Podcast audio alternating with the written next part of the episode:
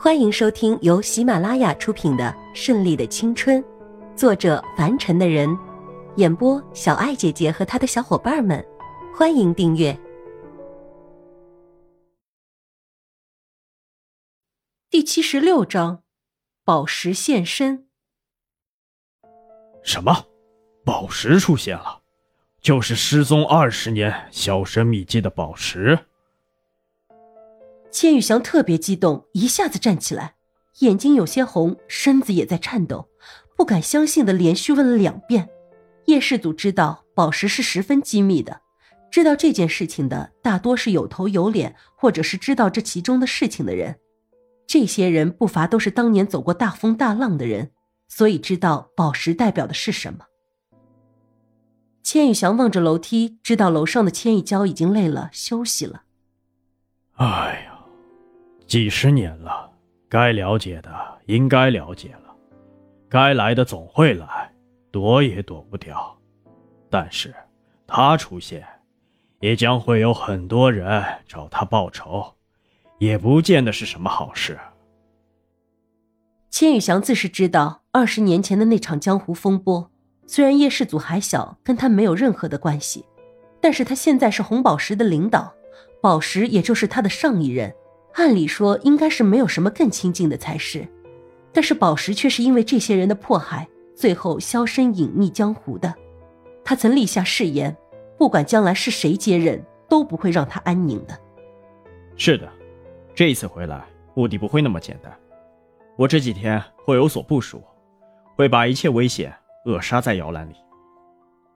那就好，如果有什么需要帮助的，尽管跟我说。千羽翔如今也是退隐江湖的老人了，但是如今要是叶氏族有什么危险，他还是会义不容辞的。叶氏族点头，转身离开，心里已经想好了制敌的办法。红叔见千羽翔在叶氏族走了之后，就一直闷闷不乐，上前询问道：“老爷，有什么大事了吗？”这么多年，知他者莫若红叔。千羽翔看了他一眼，点点头。宝石重现了，红叔知道该问的问，不该问的不问。看见叶氏族走出去的神情和老爷子的表情，就知道事情的严重性。叶氏族是现在红宝石的领导者，所以宝石当年的誓言也是对着他而来的。今天就险些丧命，不过这小子也不是那么容易就死掉的。看来，咱们也该打开封印了。这个封印封了他们多少年的力气，也将重新用上了。叶氏组开车前往训练基地，阿黑已经回到了那里。见是叶氏组的车进来，大家全都下去，在训练场集合。叶氏组停好车，来到大家面前。这次事情的严重性，阿黑已经跟大家说了。所以这一次要不惜一切代价干掉他，否则我们将不会有一个人生还，明白吗？集体大喝一声，震动的整个场地都跟着震颤。叶氏族又独自开车出去，拉风的敞篷车竟然把所有的盖子还有能遮挡的东西全都去除，开在每一条主街道上，戴着眼镜遮住自己警觉的眼神。凭你是吗？遇神杀神，遇佛杀佛，谁也不能阻挡。就这样，几天过去了，还是一点动静都没有。可是，就算是这样，也不能减少他的一点危机感。暗中的调查也没有太多的结果。不愧是宝石，这个组织的领导者竟然能够这样来无影去无踪。可是，就算是这样，又能如何？叶氏族也依然三天两头的就来看千亿娇。毕婉晴也几乎两天来看一次，她顺便带来一些千亿娇爱吃的东西。知道千家自是什么都有，用不着，可是还是按照孕妇的标准做了一些可口的饭菜。而千亿娇也是很受用，每次都吃个盆干碗净，让毕婉晴特别有成就感。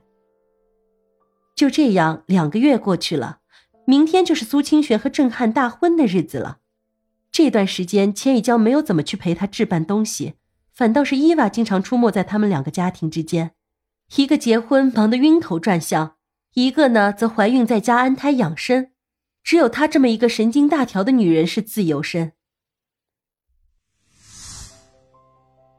次日清晨，早早的一辆凯迪拉克就开到千家大院，而千一娇也早早起来，这几天也特意做了一套新的礼服，因为四个多月已经有点隆起的小腹，以前那些时尚的衣服早已经穿不了了，而在家也只有一些休闲的、舒适的衣服。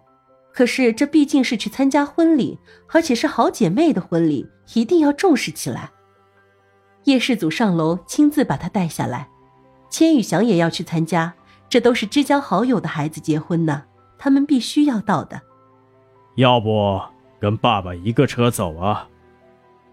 今天也是一个关键的日子，老爷子还是怕女儿出现什么意外。不嘛，你这老头子怎么那么大电灯泡啊？我才不愿意呢！好不容易看见我家阿祖了，怎么可能去陪你呢？哼！千一娇一副小娇妻的模样，挽着叶世祖的胳膊，一个劲的往人家怀里钻。真是女大不中留，留来留去，留成仇啊！